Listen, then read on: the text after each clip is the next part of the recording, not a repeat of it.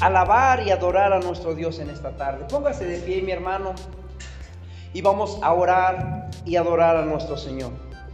Padre amado, en esta tarde te damos gracias, Señor, por tu presencia en nuestras vidas. Agradecemos, Señor, que tu palabra siempre es viva y eficaz para nosotros. Señor, te damos gracias porque tú en tu misericordia hoy nos hablas nuevamente, Señor, porque tú quieres, Padre, que ninguno de nosotros nos perdamos, sino que procedamos al arrepentimiento. Te damos gloria y te damos honra en el nombre maravilloso de nuestro Señor Jesucristo. Tú tomas este tiempo, Padre, tú toma el control de la palabra, que seas tú hablando, Señor. Cancela este vaso, Padre, y que no sean mis pensamientos ni mis razones, sino que sea tu Espíritu Santo hablando. A ti te damos gloria y te damos honra en el nombre de Cristo Jesús. Amén y amén. Aleluya. Puede tomar su lugar, mi hermano, y vamos a dar inicio en esta tarde. ¿Cuál es nuestro final? ¿Alguien sabe cuál es nuestro final? Al final del camino, en esta tierra, en este mundo, en este planeta. ¿Alguien tiene una idea de cuál es nuestro final, mi hermano? ¿Alguien, lo que sea? La muerte, dice mi hermano. ¿Cuál otro? Vida eterna. Eh, se fue más arriba, ¿verdad? ¿Otro? ¿Algún otro propósito? Antes de llegar al final. ¿O cuál será nuestro final? La muerte, sí. La vida eterna, sí. Y si no tenemos vida eterna, ¿qué tenemos? Muerte eterna.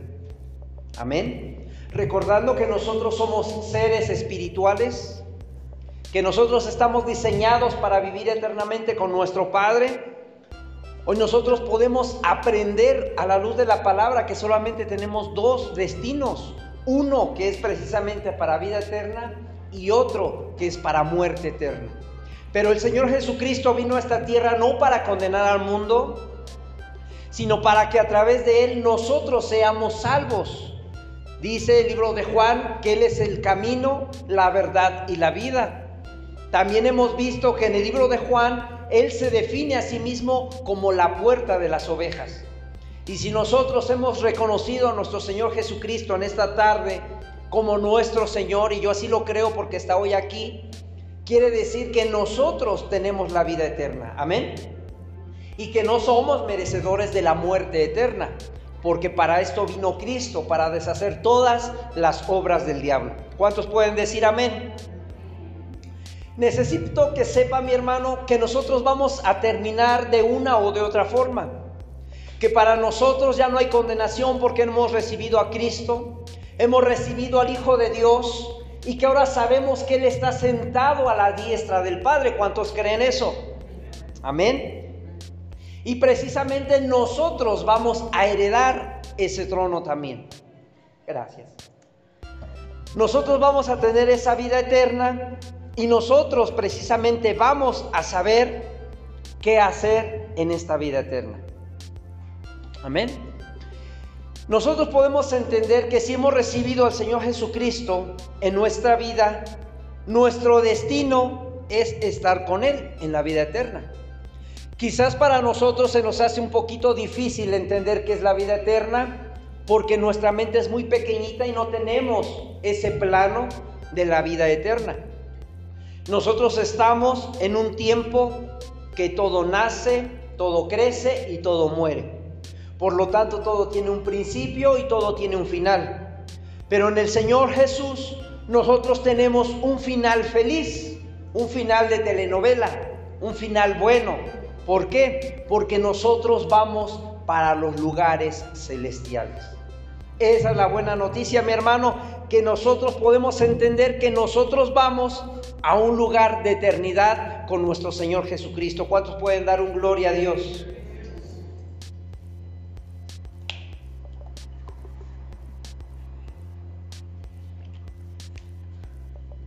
Tomo un poquito de agua para refrescar la garganta y continuar, mi hermano.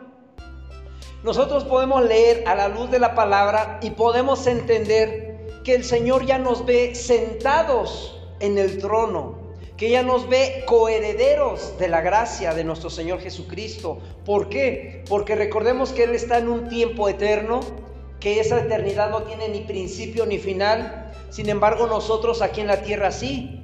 Y para nosotros es un futuro quizás lejano el que nosotros podamos vernos sentados en el trono, ahí a un lado del Señor Jesucristo, pero que cree que el Señor ya nos ve sentados en ese trono. ¿Por qué? Porque ya hemos vencido.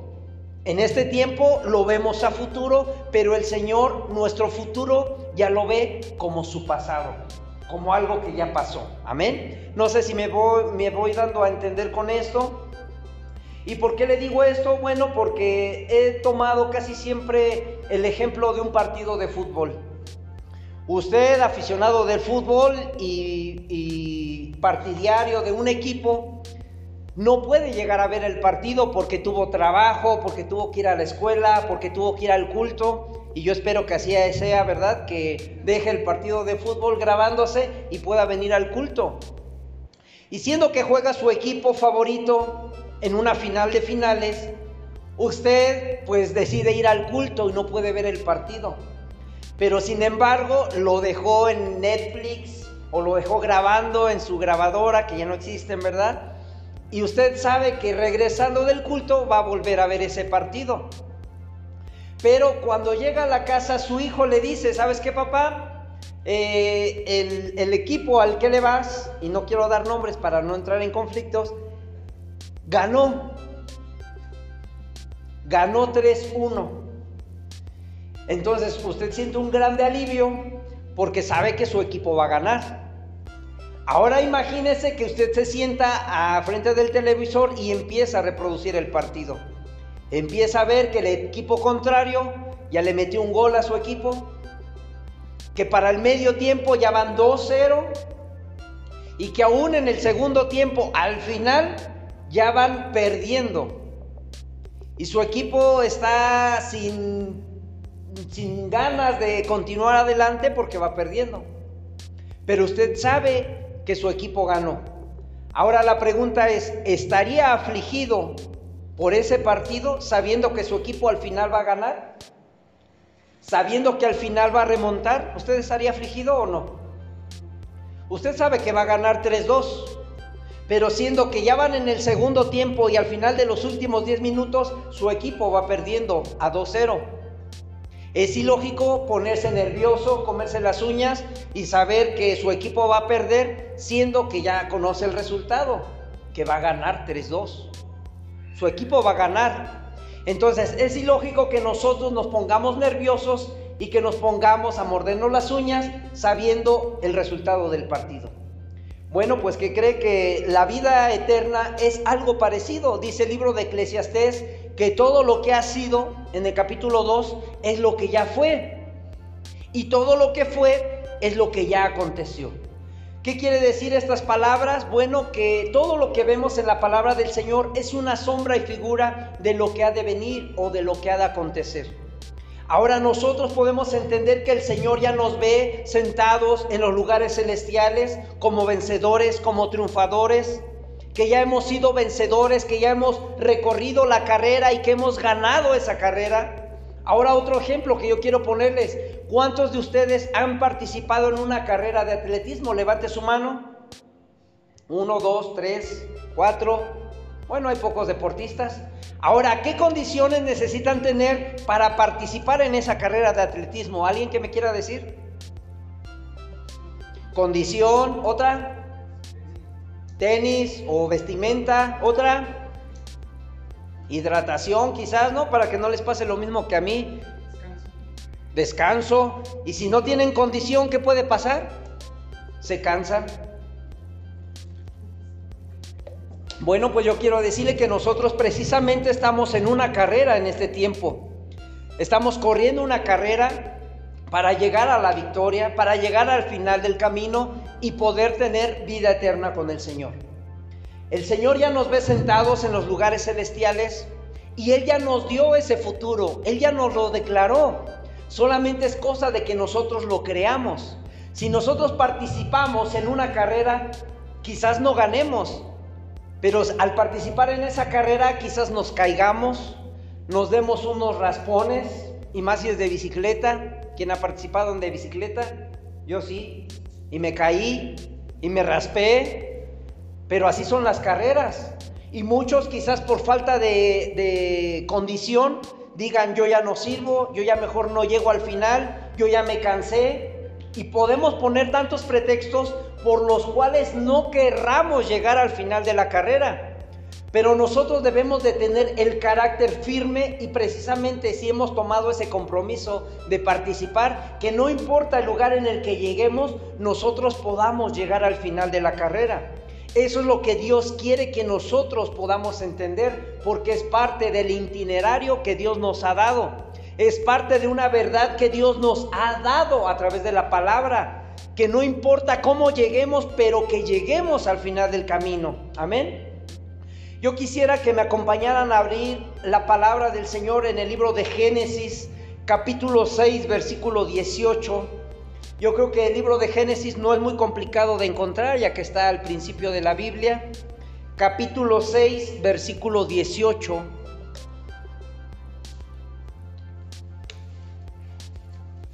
Y que alguien me lo quisiera leer. Aquí estamos hablando de que Dios habla con un hombre, y espero que se acuerde de su nombre, donde hace un pacto y le dice que va a entrar él, su esposa, sus hijos, sus nueras o las mujeres de sus hijos, juntamente con él. ¿A dónde? Al arca. Yo quisiera que me acompañara a leer la palabra Génesis capítulo 6, versículo 18, fuertemente que alguien se pusiera de pie y me lo leyera.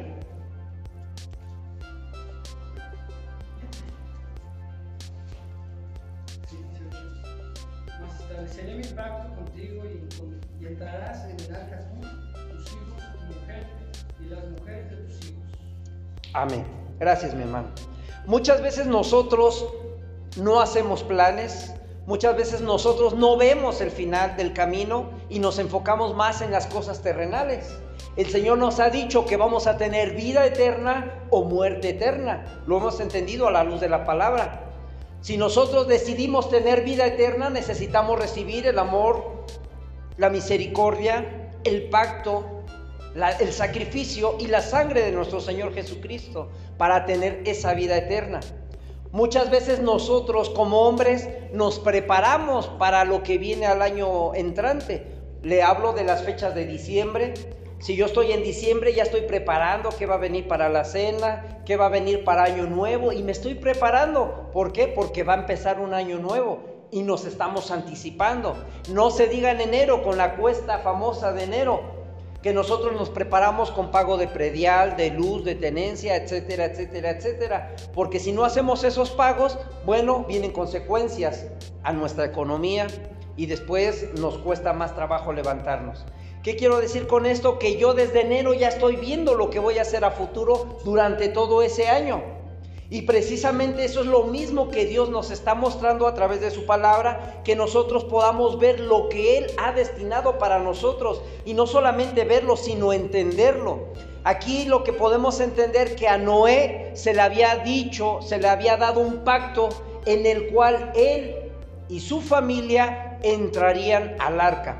Y sabemos que en el arca ellos podrían poder seguir viviendo y no serían eh, enjuiciados porque recordemos que un poquito antes de esto el Señor habla con Noé y le dice que venía juicio para la tierra. Ahora yo quisiera hacerle una pregunta. ¿Cuántos, cuántos años o cuánto tiempo tardó en, en prepararse o armarse esa arca? Mil años, ¿cuántos más? ¿Quién da más? ¿Quién da menos? Cien años. Cien ya corrigió a 100, ¿ok? Aquí realmente los teólogos todavía no se ponen de acuerdo, pero dan un estimado de que son aproximadamente 100 años. Porque Noé, cuando Dios le habla, empieza a construir el arca y dice la palabra que él tenía 500 años. Y cuando termina de construir el arca, este Noé ya estaba viejito, ya tenía 600 años. Entonces, imagínese durante esos 100 años, Noé se pasó predicando Noé se pasó anunciando que venía juicio para la tierra. Aquí nosotros debemos de entender que Dios le había dado lo que había por venir y Noé lo entendió. Y Noé empezó a construir el arca. Ahora yo le pregunto, en su sano juicio cada uno de ustedes, si alguien viniera y les dijera que hicieran un arca y que ni siquiera es en el mar, sino aquí en medio de la ciudad, y que la construyeran, ¿la construirían sinceramente? No la construirían, porque en primera a lo mejor no creerían la palabra. Si viniera su pastor y les dijera, oye Huguito, oye Ángel, o, o oye ven Betsy, empiecen a hacer un barco, yo les voy a dar las medidas y les voy a traer la madera para que no tengan que conseguirla. Pero quiero que hagan un barco porque viene un juicio para la tierra y nos vamos a ahogar todos. Hay que hacerlo. ¿Sinceramente lo harían? La verdad yo creo que no. Noé lo hace porque Dios le habla y Noé escucha la voz de Dios. Y así como Noé escuchó la voz del Señor, yo espero que hoy nosotros podamos entender y escuchar la voz del Señor. Porque Noé pudo ver el final que venía. Noé pudo entender el final que venía para su vida. Si Noé hubiera ignorado la voz de Dios y hubiera dicho, ay no, Señor, yo creo que estás exagerando. Mejor no hago un barco tan grande y me subo a la montaña más alta y yo creo que ahí no me alcanza el agua se hubiera ahogado de todas maneras. Dice la palabra que aún subieron 15 codos arriba de la montaña más alta. Por lo tanto, se hubieran ahogado. ¿Qué pasa aquí? Que Noé entiende lo que Dios trata de hacer con su vida. Y ahí nosotros debemos de tomar esa palabra para nosotros y nuestra familia. Porque recordemos que hay una cita que dice, cree tú y tu casa serán salvas. Y muchas veces lo tomamos a la ligera. Pero es una verdad, es un partido que ya está ganado, porque el Señor Jesucristo nos ha dado la victoria. ¿Cuántos pueden decir amén? El Señor Jesucristo vino a nosotros para darnos esa victoria y ahora nosotros podemos tener vida eterna en Él. Si Él nos ha dado una promesa de que si nosotros creemos en el Señor, nuestra familia podría ser salva, aquí nos deja un ejemplo con Noé. A Noé se lo dijo y a Noé se lo cumplió no solamente sube a Noé y su esposa y sus hijos, y a las nueras las deja a un lado, no, también suben al arca. Noé durante esos 100 años se pasó predicando, compartiendo de la palabra, y ahora quiero que me diga sinceramente, todos los que oían las voces que daba Noé acerca de un juicio para la tierra, ¿qué creen que, que hacían ellos? ¿Qué reacción tenían? ¿Se burlaban? No le creían. Y sobre todo recordemos que tenían tres hijos. Uno era Cam, Sem y Jafet. Ahora, como jóvenes, ¿creen que hubieran estado dignos delante de la presencia del Señor? Yo creo que no. La verdad, ni el mismo Noé. Durante 100 años pudieron pasar muchas cosas. Quizás Noé se dio trompines con su esposa, Quizás su esposa no se, no se sujetaba a Noé. Quizás Cam no venía al culto. Quizás Jafet se fue de chupitos por ahí. Sem a lo mejor se había peleado con su esposa. Tantas cosas que pudieron haber pasado. ¿Por qué? Porque fueron 100 años.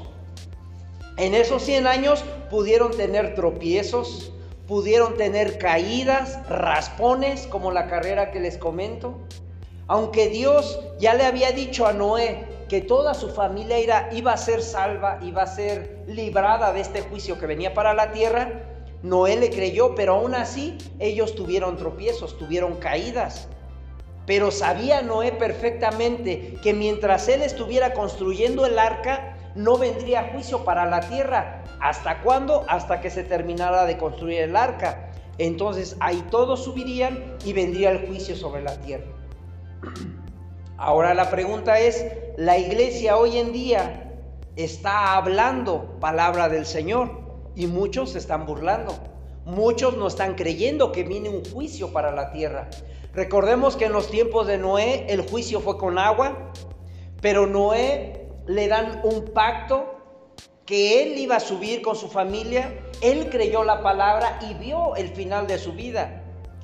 Dios crea un pacto con Noé en los cielos y sabemos que es un arco iris, el cual representa ese pacto, en el cual Dios dice: Ya no volveré a destruir a la tierra con agua. ¿Estamos de acuerdo? No volverá a destruir a la tierra con agua, a la humanidad con agua, pero nunca, nunca aseguró o afirmó que ya no habría otro juicio. Y nosotros sabemos a la luz de la palabra que viene un juicio para la tierra. Viene un juicio que ya no va a ser con agua, porque el Señor así lo dijo, pero vendrá un juicio que será con fuego. Este fuego vendrá y consumirá a los moradores de la tierra pero antes de que llegue esto, el Señor nos tomará para sí mismo en su parucia, que ya, ya no tarda mucho tiempo, mi hermano. La palabra se está cumpliendo día con día. La ciencia ha aumentado, nos dice el libro de Daniel, que la ciencia aumentaría de una manera catastrófica. En el versículo, en el capítulo 9 de Daniel nos dice que la ciencia aumentaría de grande manera al grado de que Daniel no podría entender o interpretar el libro que estaba escribiendo. Por eso el Señor le dice, sella con candados esta palabra y guárdala hasta el final de los tiempos. ¿Y qué cree? Que ahorita se le están quitando esos sellos o esos candados a la palabra del libro de Daniel. Y ahora podemos entender lo que viene para el final de los tiempos. Nosotros debemos de estar preparados para ser salvos de ese juicio que viene. ¿Por qué? Porque ahora el Señor Jesucristo es el que nos va a arrebatar. Nos dice Primera de Corintios 15 que nosotros estemos eh, alertas porque el Señor va a venir y con un arpazo nos va a arrebatar de esta tierra. Nosotros como cristianos debemos creer a la palabra del Señor, así como lo hizo Noé, que él creyó que venía juicio para la tierra y su familia fue salva.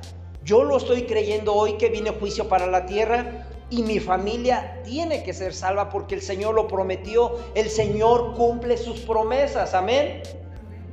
Lo que yo quiero trasladarle en esta tarde es que esas fuerzas de Noé no eran en su propia fuerza, sino que eran en la palabra del Señor, en la promesa que le había dicho que su familia iba a ser salva. ¿Cuántos aquí están adelantes que su familia pueda ser salva para el juicio que viene? ¿Puede levantar su mano? Amén. Ahora, Sem, eh, Cam y Jafet no eran las mejores personas. Tenían fallas, tenían errores, caídas, pecados. Pero aún así Dios había hecho un pacto con Noé y Noé se aferraba a ese pacto. Nosotros así debemos de aferrarnos a ese pacto que no importa el tiempo que haya pasado, no importa si es un día, si es una semana, si son 100 años y no ha venido el Señor, que nosotros podamos estar firmes hasta el final, porque de que va a llegar, va a llegar. Dice su bendita palabra que los cielos y la tierra pasarán, pero su palabra permanece para siempre. Y nosotros debemos de estar atentos a esa palabra porque Dios viene y viene por nosotros. Amén. Quisiera que me acompañara ahí mismo en el libro de Génesis capítulo 12, versículo del 1 al 3. Ahí me interesa un poquito el 2 y el 3, pero vamos a leer desde el 1. ¿Ya lo tienen? Ahí la palabra del Señor nos habla cuando Dios llama a otro personaje bíblico muy conocido, se llama Abraham. Y aquí, ojo, anote que se le aparece a este Abraham. Anteriormente Dios no se le había aparecido a nadie en la historia de la humanidad. Pero sin embargo aquí Él decide venir y mostrársele a Abraham, se le presenta. ¿Alguien que me quiera leer del 1 al 3 del capítulo 12?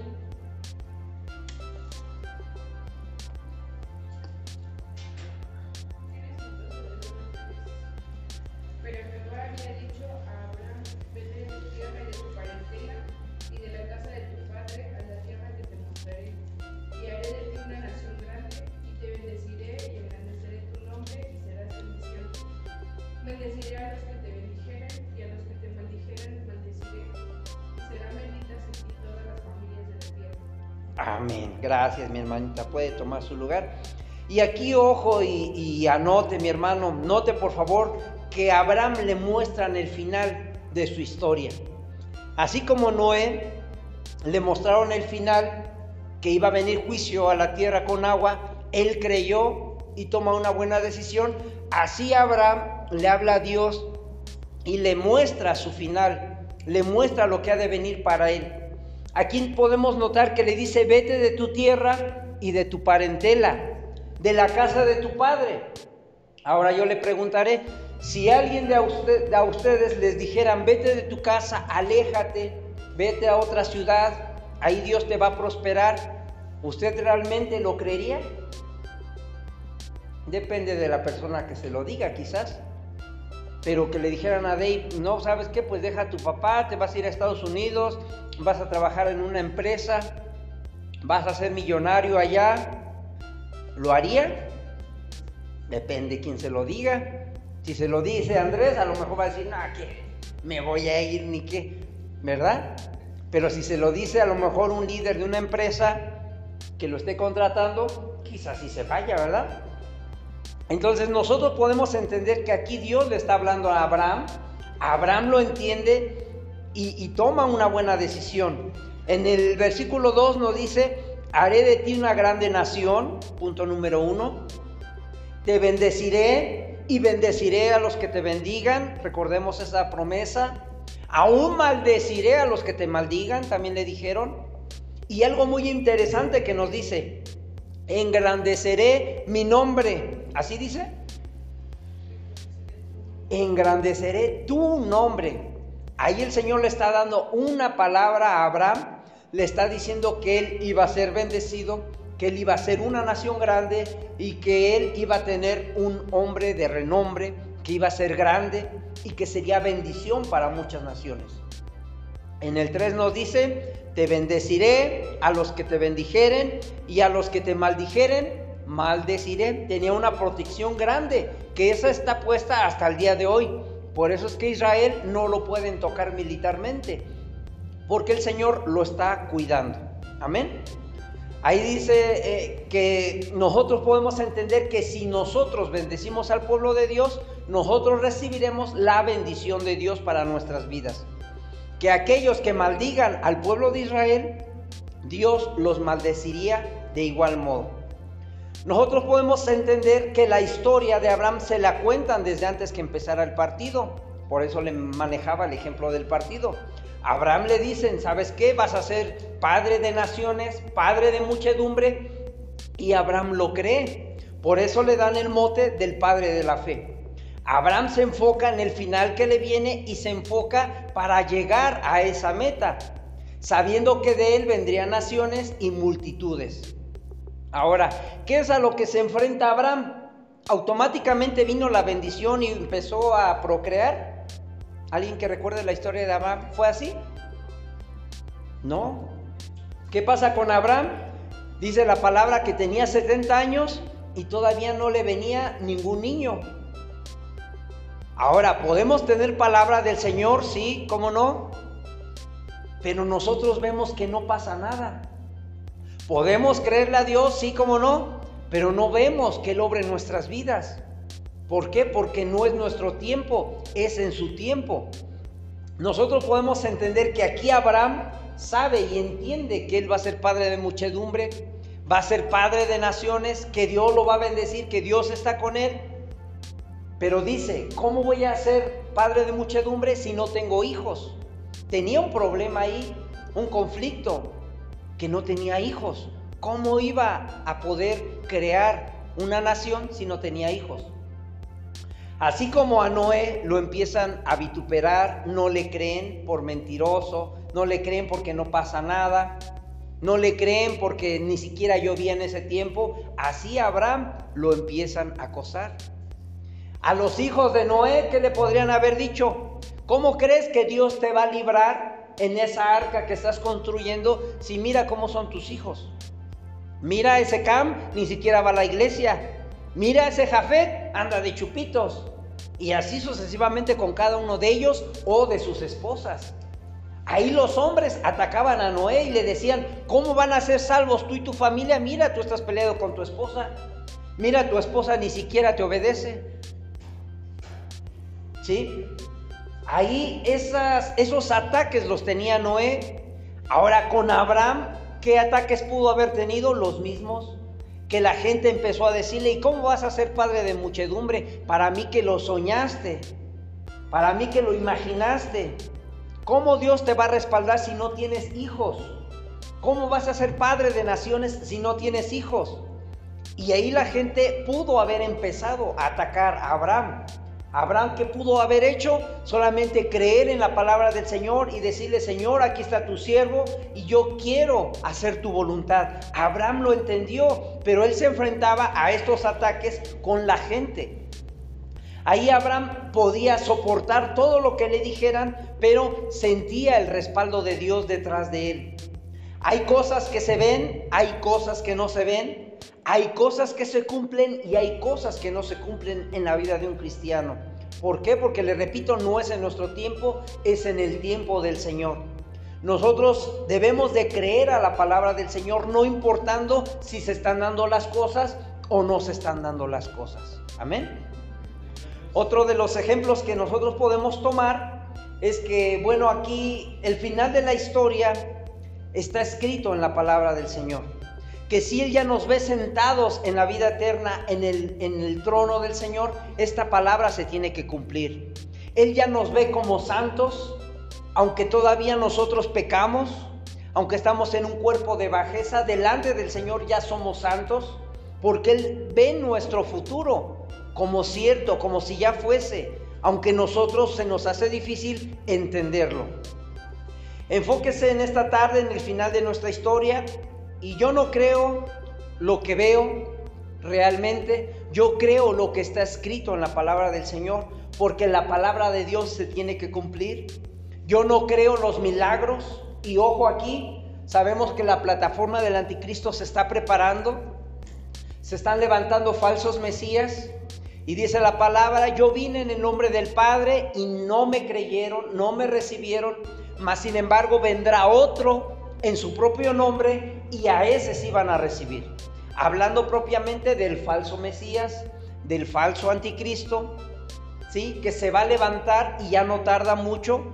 Este hombre se levantará y hará grandes milagros. Y yo le decía ayer, el movimiento jezabelesco precisamente hace grandes milagros, grandes maravillas. Por eso es que nosotros debemos de estar atentos a que no porque sean milagros y sobre todo que sean con un toque religioso, podamos pensar que es cosa de Dios. Aquí se puede levantar el anticristo y hacer maravillas, hacer milagros como los que hacía Elías, como los que hacía Moisés, pero no porque Él los haga nos dejemos engañar. Dice la palabra que aún Él vendrá a engañar, si fuere posible, a los escogidos que nosotros podamos estar viendo, mi hermano, y poniendo la mirada en Jesucristo para no desviarnos a derecha ni a izquierda. Que nosotros podamos estar corriendo en esa carrera con una meta, que seamos como esas palomas que nos han enseñado que solamente ven hacia un punto. Ajá. Porque las palomas solamente tienen un punto para ver, por eso es que voltean hacia donde quieren ellas ver, no tienen una vista periférica como nosotros, que podemos ver de reojito, que nosotros estemos enfocados en esa meta. Quisiera que me acompañara la palabra del Señor en primera de Timoteo 6 para leer el 11 y el 12.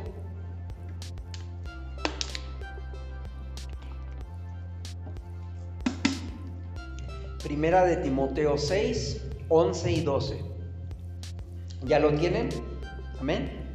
Dice así la palabra, mas tú, Oh hombre de Dios, huye de estas cosas y sigue la justicia, la piedad, la fe, el amor, la paciencia, la mansedumbre. Y aquí, ojo, pelea la buena batalla de la fe, echa mano de la vida eterna, a la cual asimismo fuiste llamado, habiendo hecho la buena profesión delante de muchos testigos. Amén. En la campaña de ayer ya ven que hicimos una oración, se hizo el llamado y precisamente es esto, la buena profesión delante de muchos testigos.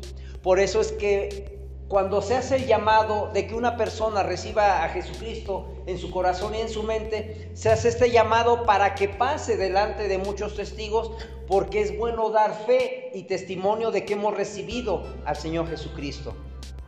Un poquito atrás nos dice la palabra del Señor, echa mano de la vida eterna y nosotros estamos estudiando y conociendo qué es la vida eterna.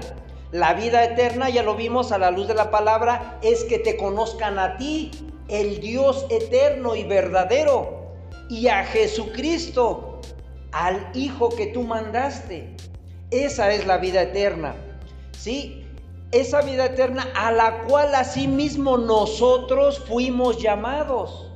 Nosotros estamos llamados a vida eterna porque somos seres eternos, dice el libro de Efesios capítulo 2, que nosotros hemos sido predestinados desde antes de la fundación del mundo y hemos sido apartados y escogidos para Cristo. Nosotros debemos de entender esto, mi hermano, que si nosotros entramos en esta atmósfera donde Jesucristo viene y mete la mano en la eternidad para regalárnoslas, nosotros debemos de recibirla y entenderla que esto es real, que no es un cuento de hadas y que si tenemos vida eterna solamente hay dos caminos, uno que va hacia arriba y otro que va hacia abajo. Aquí yo le pido que se enfoque en la meta que usted va a tomar o el destino al cual usted quiere llegar. Que no importa si está deshidratado, no importa si se cayó, no importa si usted va agotado, pero que al final del día usted pueda llegar a esa vida eterna. Usted ha competido en una carrera, como llega cansado, fatigado, con hambre, que no importa cómo llegue, pero que podamos llegar. Y esto mismo es en lo espiritual, que no importa cómo lleguemos a la vida eterna, quizás sin un pie, quizás sin una mano, quizás sin un oído, no importa si estamos caídos, no importa si hemos caído dos, tres veces, no importa, pero que nos levantemos y sigamos esa carrera hasta el final, así como lo hizo Pablo. Usted podrá decir, pero yo no tengo capacidad, yo me canso rápidamente, mi hermano. Yo me canso, yo me caigo, pero eso solamente son pretextos que nosotros podemos poner. No importa los raspones, no importa que si hemos caído o no, que nosotros nos podamos levantar y que podamos llegar al final de la meta, al final de esta carrera. En estos ejemplos que yo le he puesto, a estos hombres los atacaron verbalmente, psicológicamente, les em, empezaron a ofender, empezaron a poner en tela de juicio la palabra de Dios que les había dado.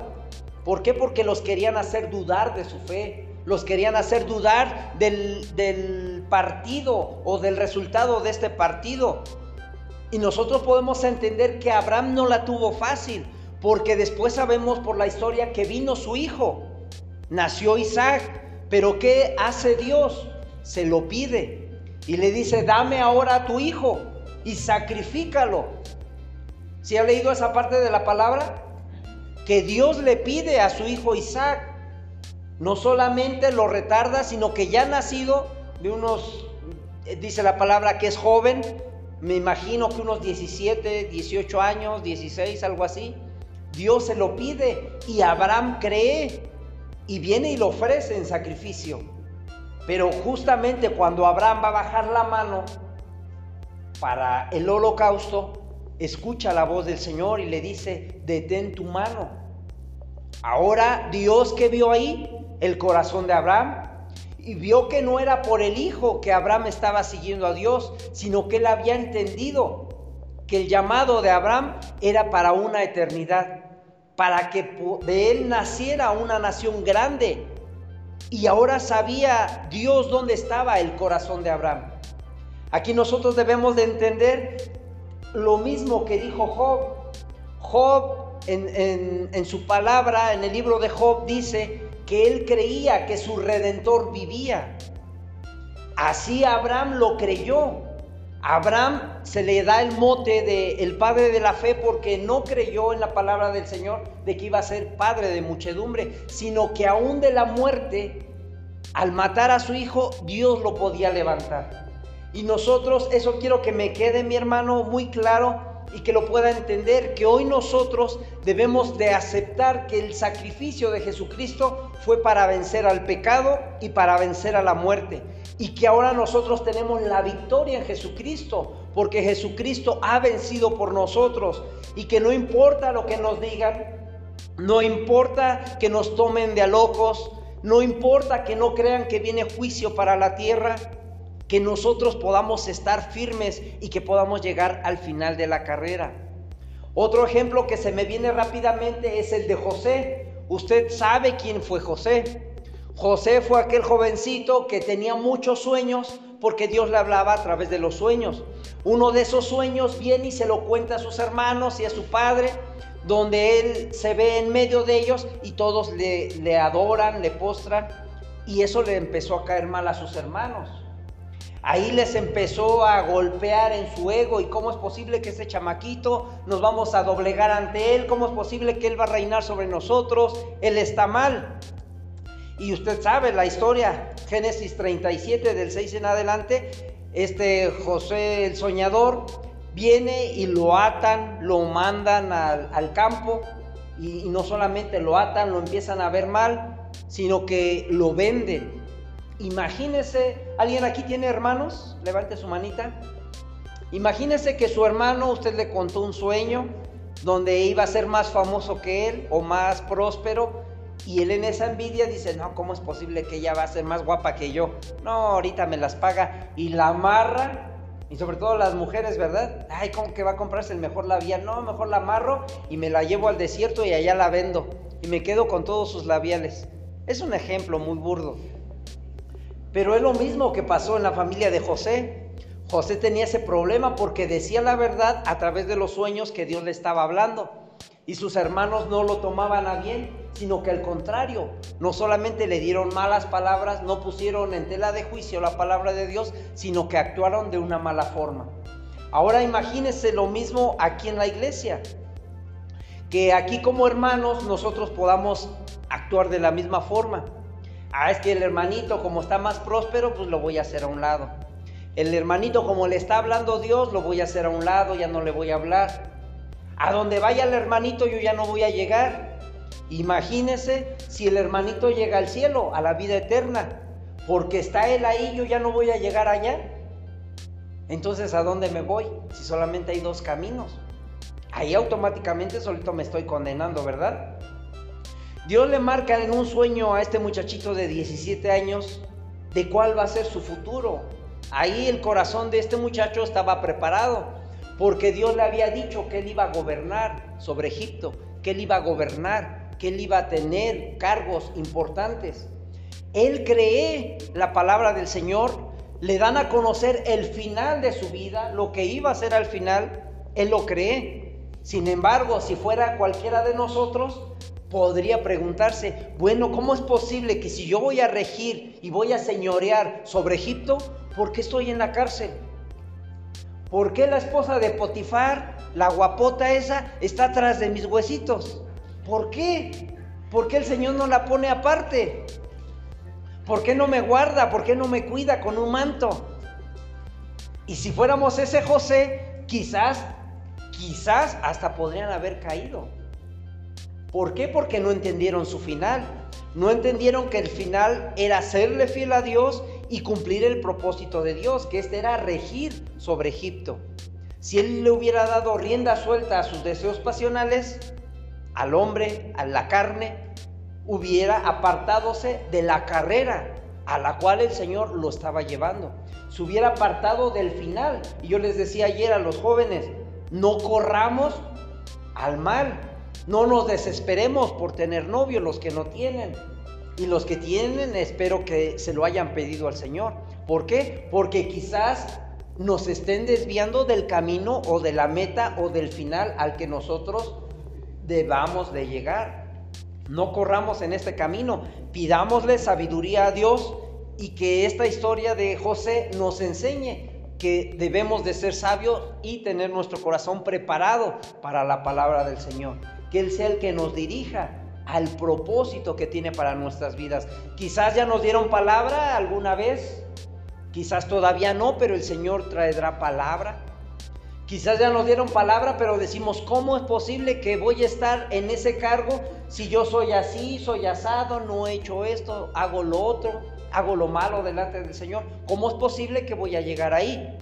No lo sabemos, pero el Señor sí lo sabe, porque ya nos ha dado el marcador final. Y aquí mis hermanos, no fueron los enemigos los que le hicieron daño a José, pongamos atención a esto, y casi con esto voy cerrando, no fueron los enemigos los que le hicieron daño, sino que fueron sus propios hermanos. Y así como nosotros en una iglesia nos decimos ser hermanos, bueno, pues póngase atención, porque usted puede decir, bueno, ya no voy a ir a la iglesia. ¿Y por qué mi hermano ya no vaya a la iglesia? Es que todos me odian ahí. Ya me di cuenta que todos me engañan. Todos están en contra mía. Todos tienen la mirada puesta en mí. Hieren mi vida. Lastiman mi alma. Entonces son almáticos. Y sienten que todos están en contra de esa persona. ¿Por qué? Porque no están poniendo la mirada en Cristo, no están poniendo la mirada en el Señor. Ay, es que yo nada más estoy haciendo el aseo y no lo hace el otro hermano. Estoy poniendo la mirada en los hombres y no en Cristo. Ay, es que ¿por qué pasa nada más los hermanos y no pasamos nosotros? A nosotros nos están haciendo el feo. No, ¿por qué se van los hermanos de las iglesias muchas veces? Porque se van heridos, se van lastimados y piensan que con ello ya pueden realizar su vida de una forma más liberal o con más bendición. Y la verdad es que no. El Señor nos trae en un camino y solamente vamos a ir a dar la vueltezota y al final del día vamos a llegar al mismo camino, porque el Señor nos ha trazado el final, nos ha trazado hacia dónde hemos de ir y nosotros debemos de entenderlo, nosotros debemos de aceptarlo, nosotros debemos de poner la mirada en Cristo. Que seamos como ese Noé que creyó en el primer cambio climático que hubo en el planeta. No sé si usted ha leído la palabra Génesis capítulo 2, que antes no llovía. Me sorprendí mucho el día, ¿qué fue? Miércoles. El día miércoles yo platicaba con una hermanita, y lo puedo decir porque no está aquí hoy, no vino. Yo platicaba con ella y, y hablábamos de este tema precisamente, de que antes no llovía sobre la tierra y que ahí fue el primer cambio climático que hubo, cuando empezó a caer gotas de lluvia, y no es la canción, y dice la palabra que antes de esto surgía un vaporcito de la tierra que era con lo que se alimentaban las plantas. Y me sorprendí mucho porque me dice la hermana, oiga hermano, ¿y eso está en la Biblia? Está en la Biblia, mi hermana. ¿Qué dice Oseas 4:6? ¿Alguien? Mi pueblo perece o fue destruido por falta de conocimiento. Y la verdad que en Génesis capítulo 2 ahí nos dice que Dios no había permitido que lloviera. Y este vaporcito alimentaba las plantas y los árboles que había, la naturaleza. Y se lo demostré, aquí está hermana. Y se quedó, ah, órale, sí es cierto. Entonces, aquí nosotros podemos denotar que fue el primer cambio climático. Ahora para nosotros se nos hace natural el ver llover. Nosotros sabemos qué es llover. Cuando se empieza a formar la nube, empiezan a caer las gotitas, decimos, ya va a llover. ¿Sabemos la hora exacta de la lluvia? No, pero podemos ver que va a llover. ¿Por qué? Porque se forman las nubes, el airecito se siente frío, empieza a correr un airecito así medio, ay, creo que va a llover. Empieza a tronar, empieza a tronar el cielo y sabemos que va a llover. Y lo mismo es en la venida de nuestro Señor Jesucristo. Dice que ni aun los ángeles saben el día ni la hora, pero podemos ver que todas estas cosas que están aconteciendo en el mundo nos hablan que el Señor ya no tarda en venir por su pueblo. Que así como a Noé le dijeron que se preparara porque él y su familia iba a ser salvo, ¿cuántos de los que le predicó Noé fueron salvos? Ni uno. Sus hijos y sus nueras entraron por el pacto que Dios había hecho con Noé y pudieron subir al arca pero por sus propios méritos nadie podía haber sido salvo. Lo mismo hoy, el Señor anuncia que viene en su parucia y que ya no tarda, y muchos no están creyendo. Mucha iglesia está dormida. Mucha iglesia incluso ya no habla de estas cosas. ¿Por qué? Porque no está segura, porque no ha leído la palabra, o más aún, porque les da miedo. Yo he escuchado de personas que no hablan del libro del Apocalipsis porque les da miedo. Relacionan Apocalipsis con el fin del mundo, con guerras, y la verdad que no es nada de eso. Apocalipsis significa revelación y revelación de Jesucristo. ¿Qué quiere decir esto? Que es el plan de Jesucristo para el final de los tiempos. Nosotros debemos de poner atención en esto y saber que el tiempo se aproxima, que el tiempo de la gracia está por terminarse, que estamos en una esquinita ya para que el Señor venga por nosotros. Y en los tiempos de Noé nadie le creyó. Ahorita nosotros anunciamos esta venida y muchos no están creyendo. Dice Eclesiastés, lo que fue es lo que ha de venir. Así como en los tiempos de Noé, que él estuvo hablando y predicando del juicio, ahora nosotros anunciamos que viene un juicio para la tierra, nadie lo está creyendo. Abraham entendió que no solamente era creerle a Dios, sino incluso dar lo que Dios nos había dado, hablando de su hijo, ¿Por qué? Porque nosotros podemos creer que aunque nosotros partamos de esta tierra, aunque nos hagamos polvo, como dice Job, aún de entre las cenizas, yo sé que mi redentor vive. Amén. Y en esto nosotros podemos confiar que siendo jóvenes como José, que no le demos rienda suelta a nuestra carne, a nuestros deseos, sino que estemos enfocados en la voluntad de Dios y lo que quiere para nosotros como jóvenes, como sociedad y que podamos buscarle como Daniel tres veces al día, en la mañana, a mediodía y en la tarde, y que no importa que nos estén prohibiendo reunirnos, que nosotros en nuestra casa podamos abrir nuestra ventana y que podamos alabar al Dios eterno, al Dios de gloria, al Dios que va a venir por su pueblo que se está santificando. Ese pueblo esperemos que seamos la iglesia que hoy está aquí, mi hermano porque son los que tienen hambre y sed de la palabra. Amén. Amén. Póngase de pie, mi hermano. Vamos a, a orar a nuestro Dios en esta tarde.